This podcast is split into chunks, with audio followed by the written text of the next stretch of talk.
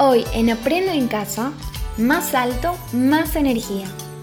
Y si hoy analizamos la física que explica cómo nos amacamos, mejor aún, y si nos amacamos mientras lo analizamos, para este ejercicio vamos a necesitar dos personas. Una estará en la hamaca y la otra va a sostenerla a una altura, lo más alto que pueda.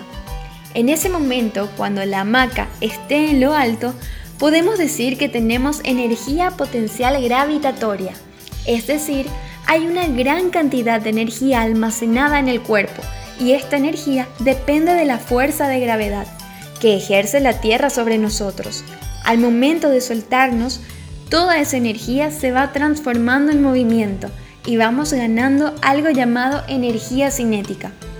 Cuando al inicio estamos con mayor altura, mayor cantidad de energía potencial tenemos almacenada, la que luego será convertida en energía cinética y disfrutaremos de la velocidad.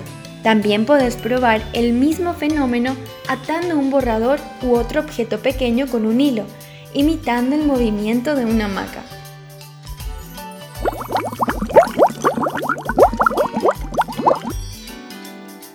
Aprenda en Casa es una producción del Ministerio de Educación y Ciencias, o MAPA, Espacios de Ser y UNICEF.